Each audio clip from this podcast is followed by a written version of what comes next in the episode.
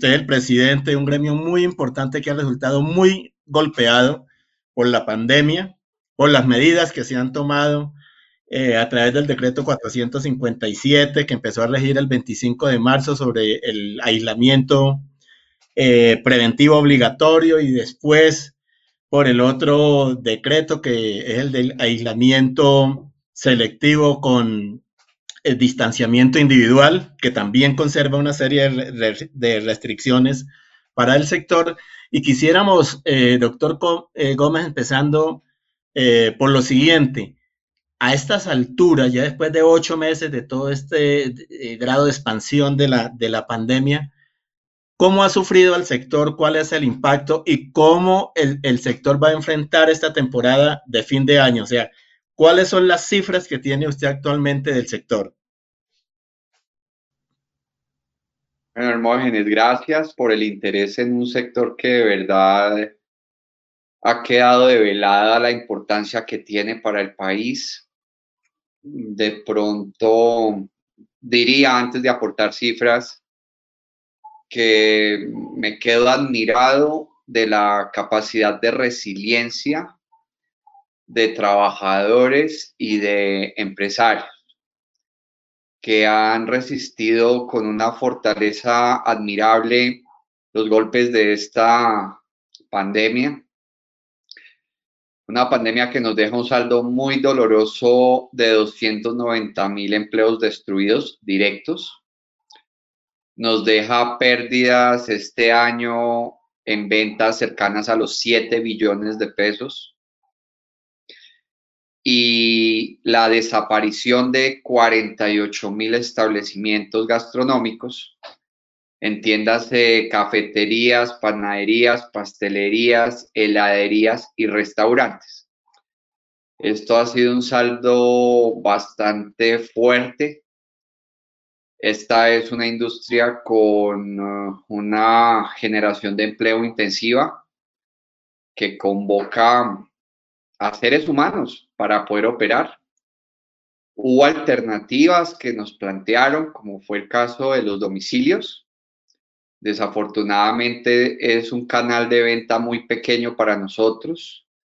La idea y el, y el sentido de negocio de la gastronomía es el servicio a la mesa y el autoservicio, que es el que se presta en las plazoletas de comidas. Y bueno, esos son los saldos y por supuesto la temporada de diciembre nos, nos genera alguna esperanza. No olvidemos que a pesar de estar en plena pandemia y con todas las restricciones, el Día de la Madre se llevó a cabo, hubo ventas, lo que pasa es que estas no alcanzaron el 20% de lo que fue un Día de la Madre normal, porque volvemos a lo mismo, las limitaciones y el costo que tienen los domicilios, pues nunca van a reemplazar el, lo que significa la venta en el sitio. Y bueno, digamos que algún elemento que se ha movido interesante para diciembre está relacionado con las reservas de familias y de empresas para este mes preferiblemente en restaurantes campestres que gozan de espacios abiertos porque la propaganda de la crisis ha vendido la idea que los espacios abiertos son más seguros que los cerrados y pues también algunos expertos, ¿no? Porque en nuestra industria no tenemos epidemiólogos, pero pues sentimos y siempre hemos pensado que la implementación de protocolos de bioseguridad pues reducen al máximo el riesgo de contagio y afortunadamente a la fecha ningún restaurante ha sido señalado de ser un foco de contagio. Entonces, eh, no nos ofrece la misma expectativa de otros años, pero sí tenemos ilusión en diciembre porque todo lo que mejore nuestras ventas, lo que mejore nuestra caja, pues va en favor de nuestros equipos de trabajo y de, de, poder ir saldando poco a poco las deudas acumuladas. No olvidemos que esta crisis nos deja unas eh, deudas acumuladas en materia de arriendos, de servicios públicos, por supuesto que de nómina, de impuestos y, y pues claramente frente a estas situaciones las empresas nos desvivimos por mejorar el flujo de caja. Sí. Generalmente en la, época de diciembre las empresas grandes, pequeñas, medianas hacen sus, despedidas, hacen las reservaciones. Em, ¿Cuál es la tendencia para, para, este año? ¿Se mantiene esa tendencia? ¿Se ha reducido? ¿Cómo la están sintiendo ustedes? Hay buen pedido de reservas. O sea, digamos que comparado con lo que se podía esperar, es interesante el pedido de reservas. No estamos en las épocas donde a estas alturas ya no se conseguía nada. Todavía hay espacios disponibles para atender reservas, pero digamos que ha sido interesante el volumen de pedidos porque no podemos perder de vista que la pandemia no solamente ha sido el daño que genera el coronavirus o el COP-SARS-2 a la salud, sino la salud mental, cómo se ha visto deteriorada en, la sociedad. Las depresiones, los suicidios, han sido situaciones que lamentar y de alguna manera las familias, las empresas les sienta bien poder organizar eventos que les permita reencontrarse, claramente guardando los, los requisitos que han planteado los epidemiólogos más respetados en el sentido de mantener distanciamiento. Y bueno, por eso es que buscan con preferencia los espacios abiertos, pero pues claramente es un registro muy inferior al del año pasado. Sí, doctor, y, en materia de, novedades que, está, que están ofreciendo los, el sector, la industria gastronómica, digamos que hay un problema grandísimo con el, con el tema de los aforos, eso hace que el negocio no sea totalmente rentable, hay restricciones para el consumo de licor, que eso deja un buen margen también. Entonces, ¿qué, qué, ¿cómo está preparando eh, la industria? La única preparación posible, Hermógenes, es implementar bien los protocolos de bioseguridad y no bajar la guardia, porque, digamos, los negocios que se mantienen activos, todos están vendiendo a pérdida. No hay, eh, o son muy, muy, muy contados los casos donde reportan que les está yendo bien, pero ese bien comparado con el año pasado, pues no, digamos, no son demasiado pocos los negocios que dicen nuestras ventas están mejor que las del año pasado. De tal suerte que la apuesta es, eh, eh, lograr que nuestros clientes vuelvan al servicio a la mesa. Hmm. Y que la confianza, eh, los anticuerpos, digamos que aunque todos estamos esperando una vacuna, han habido voces alentadoras de expertos que manifiestan la mm, resistencia que ha ido adquiriendo los organismos nuestros frente al virus. No tenemos la misma vulnerabilidad de comienzo de año que, que, pues claramente los organismos tienden a, generar resistencia frente a los virus, frente a estas eh, cosas. Entonces, pues yo creo que, que no tenemos otra cosa distinta que hacer a, mantener la bioseguridad activa porque digamos que esa palabra de reinventarse no es tan aplicable a nuestro sector. Nosotros vendemos experiencia, no somos vendedores de comida. La venta de comida puede brindar muchas alternativas donde la tecnología eh, puede llegar hasta dispensar comida preparada, pero esa no es la gastronomía. La gastronomía es la experiencia del servicio a la mesa, del autoservicio, el mismo autoservicio lo ofrece. Eh, no hay cómo sustituir ese modelo, Hermógenes. Sí, doctor, esta es una industria que va muy ligada a la industria del turismo también, y lo que uno prevé con todas estas restricciones que hay para vuelos internacionales, las frecuencias eh, nacionales limitadas, etcétera, etcétera. Eso va a impactar eh, a la gastronomía hacia la temporada de fin de año. Claro, Hermógenes, porque el primer impacto precisamente de las medidas de restricción en el mundo lo recibimos nosotros. Eh, digamos que desde febrero, desde finales de febrero, empezamos a registrar caídas en las ventas y fue precisamente en los destinos turísticos, en los puntos de venta que se ubican en ah, aeropuertos y los puntos de venta de destino turístico internacional. Ahí fueron las primeras caídas, lo que demuestra que el turismo es muy relevante para nosotros y por esa razón, pues claramente la falta de afluencia de turistas es un golpe muy grande, porque si bien el consumo interno es importante, eh, la costumbre, digamos que, que una de las mayores afectaciones, y esto es importante tenerlo en el contexto de lo que significa la industria, es que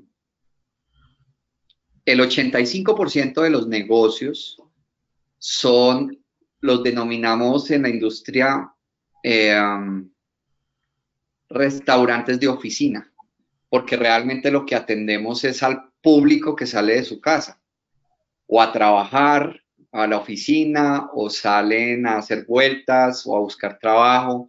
Ese público para en un restaurante, para en una cafetería, para en una panadería y consume alimentos y bebidas. Al eh, promoverse el teletrabajo, pues este público no lo tenemos, lo perdemos. Entonces ahí hay un golpe fuerte. Solo el 15% se consideran restaurantes de fin de semana. Entonces, cuando daban opciones para que trabajemos los fines de semana, pues solamente o daban, porque ya afortunadamente esas restricciones no están. Obviamente nosotros eh, no podíamos aplaudir mucho eso porque las ventas de fin de semana, aunque se imaginen lo contrario, no son las de entre semana que son las que dan el trabajo. Otra situación que se puede estar presentando con respecto al turismo es que nosotros íbamos por una ruta muy bonita para llegar a ser el tercer destino turístico de Latinoamérica desde el punto de vista gastronómico, así como lo son Perú y México, que tienen mucha afluencia de turistas por la comida. Colombia estaba haciendo lo propio y eh, había una decisión del presidente Duque de respaldar a la industria con políticas públicas que la habilitaran para ello y pues eso se nos suspendió por cuenta de toda esta situación. Sí. hay, una preocupación enorme y son los rebrotes. Eh, las cifras recientes de contagio eh, son muy preocupantes porque vienen, vienen creciendo.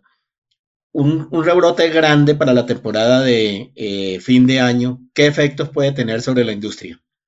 Si se toman medidas restrictivas. Es un efecto mortal es, mortal. Si en este momento estamos registrando el 52% de la desaparición de los establecimientos gastronómicos, un, nuevo cierre nos mandaría un 75%. Y pues ya un sector que desaparece en esas proporciones, sobrevivir le queda realmente difícil. Esperamos que esa medida no se tome en nuestro país. Eh, ¿cuál es la contribución o cuánto es la contribución de, la industria gastronómica en la producción nacional, el Producto Interno Bruto? Estamos hablando de tres puntos del PIB, Hermógenes. Eso es muchísimo, es bastante. Así es, y digamos que lo más significativo no es eso, sino la cantidad de empleo que se genera. Esta es una industria que sus procesos son necesariamente humanos y, esa generación intensiva de empleos, pues es una tragedia la pérdida de tantos puestos de trabajo. Ahora yo solamente me refiero a los, a los trabajos directos, pero los indirectos que se pierden son enormes. La cadena de proveeduría de nuestra industria es muy grande. Un restaurante no solamente necesita a la cadena de servicio, y no solamente necesita los alimentos para preparar los menús, que es mucho decir. Una gran cantidad de población campesina que depende de la gastronomía. También tenemos arquitectos, diseñadores, los proveedores de muebles, de utensilios de cocina, de cocinas. Es todo un universo de proveedores en donde podemos pensar que el impacto de empleos indirectos es muy grande. Y también pensemos en la alta informalidad que tiene este sector. Es un sector supremamente informal por cuenta de ofrecerle alternativas a mucha gente que se queda por fuera del mercado laboral. La preparación de alimentos es una alternativa que está a la mano de cualquier colombiano o de cualquier ser humano del mundo para eh, acudir a ella y, sobrevivir.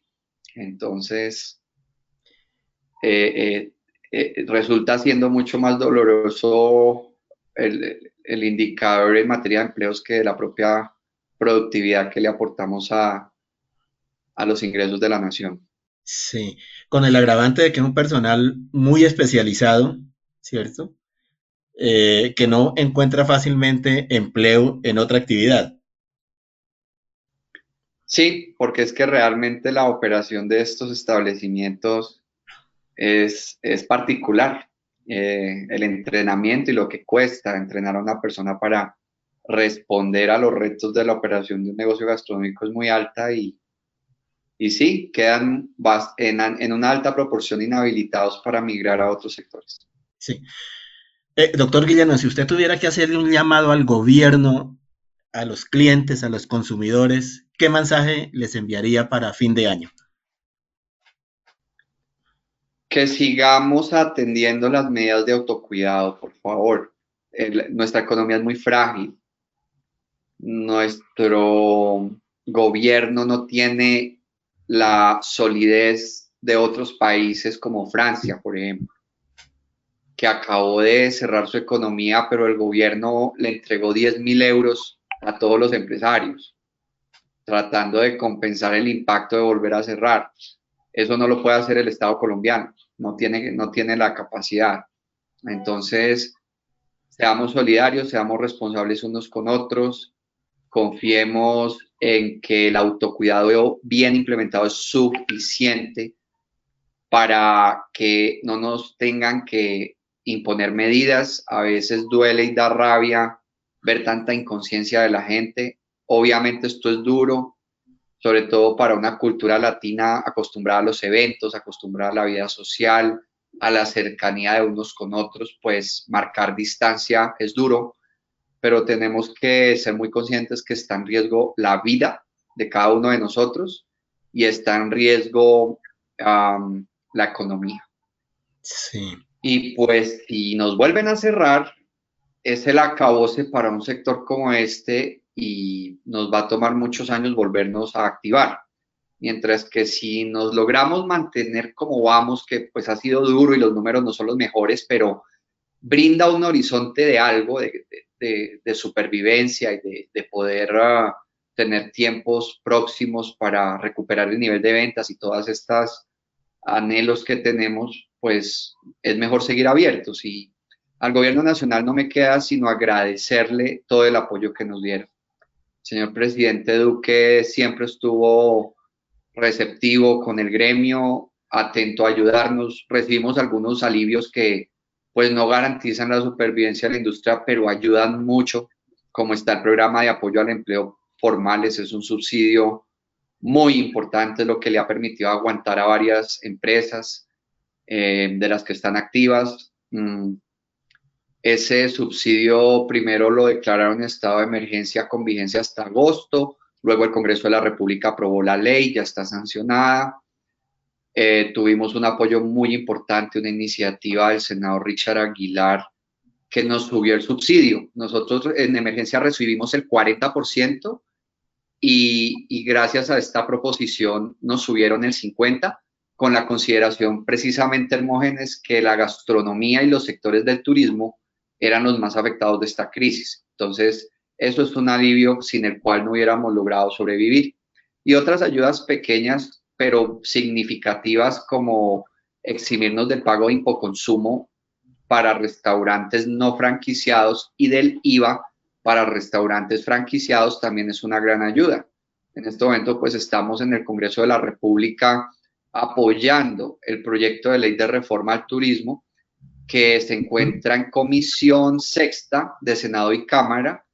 Ya hay un artículo, el artículo 31, que nos exime del impoconsumo por un año más, pero pues igual estamos también abogando porque el mismo beneficio cubra a las franquicias. a veces tenemos la percepción que las franquicias son empresas gigantes, muy poderosas, que no necesitan ayuda, pero es que realmente en una franquicia no solamente está el, el, dueño de la marca, sino el franquiciado. Y los franquiciados son personas naturales en su mayoría que derivan su sustento de, de la franquicia y pues sería muy importante que ese beneficio también se les ampliara por un año a los restaurantes que funcionan bajo contrato de franquicia. Y en fin, una lista de, beneficios que llega a 10 de alivios directos que se los agradecemos sentidamente al gobierno nacional. Sí, perfecto. Patricia, ¿usted tiene alguna inquietud para el, doctor Gómez? Pues antes de una inquietud, felicitarlos por esa, ese esfuerzo que hacen.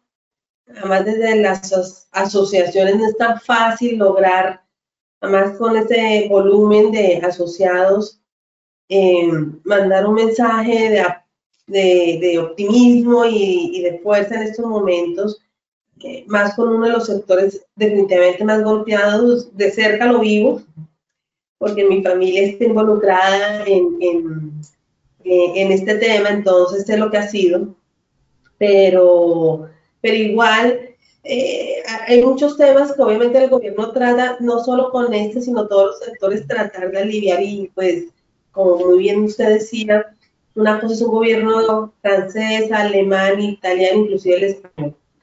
Pero pues con esa intención de poder, eh, yo creo que el mensaje más importante es que la gente tuviera esa conciencia de cuidarse, que vamos a tener que vivir con esto y aprender a vivir con esto, no tendríamos que tener, porque el rebrote viene y viene y viene otro rebrote, son dos o tres rebrotes. Si no lo hacemos socialmente responsable, eh, la enfermedad es peor. Y lo decía ayer en una encuesta, ayer antes de ayer, que para los colombianos hoy el problema no es el COVID, son otros, es el tema económico, el tema social, el tema de seguridad, ya el COVID no es problema, pero entonces si no es problema, sumámoslo responsablemente. Y, y uno de los temas que me queda de pronto retrocediendo un poco en toda esta charla, ¿cómo ha sido o cómo se ha manejado? Porque pues acerca las ayudas que se han dado, hay muchos establecimientos con los problemas de los arriendos, de los locales, donde ambas partes son víctimas, porque no, eh, no hay víctima ni victimario, ambos son víctimas, tanto la persona que alquiló su local, pero también el que invirtió en ese local. ¿Cómo han manejado ese equilibrio tan difícil? Porque es muy complejo y, eh, y ¿qué han hecho? Pues uno escucha que se han reunido los de la zona G, los de la zona de San Felipe, en fin, eh, para poder llegar a una negociación, pero es que ambas partes, ahí, ahí donde la pandemia definitivamente nos tocó a todos por igual. No hay, en ese, ahí en ese capítulo hay ganadores.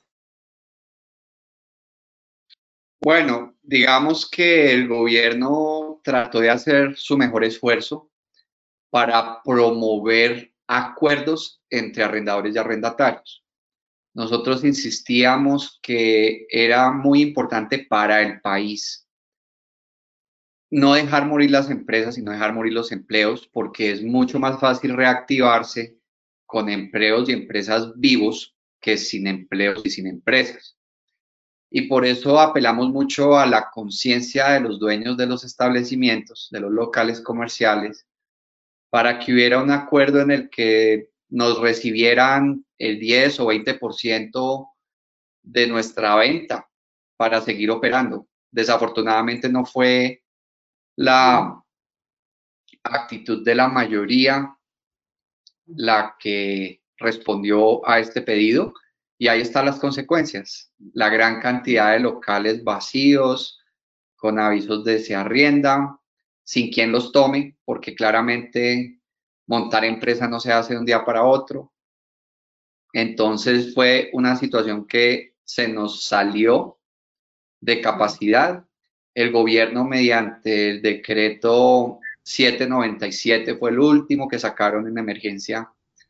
Eh, accedió a dar unas condiciones que equilibraran un poco la balanza y favorecieran al empresario que estaba bastante golpeado y uno de los beneficios fue eh, darnos la oportunidad de devolver el local pagando solo la tercera parte de la multa.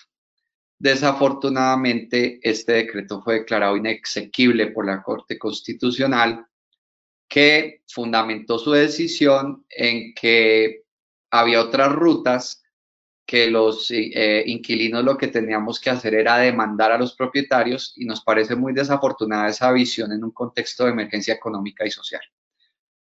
Pero bueno, eh, por eso le reconozco al gobierno su esfuerzo, porque trataron en lo posible de, encontrar soluciones en favor de ambas partes. Seguimos, eh, me conecto Patricia contigo mucho en que esto es una tragedia para ambos. Por supuesto, el que es dueño del local, pues tiene derecho a sus ingresos, pero había que tener una consideración especial porque claramente se estaba configurando una situación de fuerza mayor. Y los gremios siempre procuramos que en lugar de irnos a demandas masivas, hubiera, no se dañara la relación comercial, porque construir relaciones comerciales es muy valioso para una sociedad. Bueno, eso pasó con los arritos. Bueno, perfecto. Eh, doctor eh, Guillermo, ha sido usted muy gentil, muy interesante esta conversación. Esperamos que haya disciplina social y que no se tomen medidas extremas como las del pasado y que podamos ir a, disfrutar los restaurantes en esta temporada de fin de año. Muchísimas gracias. Muchísimas gracias. Nuestro mejor deseo para toda la cadena comercial que representa la asociación eh, mucho ánimo, mucha fuerza. Mientras estemos vivos hay posibilidades. Eh, Patricia, muchas gracias. Eh, Hermógenes, muchas gracias y estamos a disposición de ustedes. A ustedes, doctor, muchas gracias y muy amable por, por esta conversación.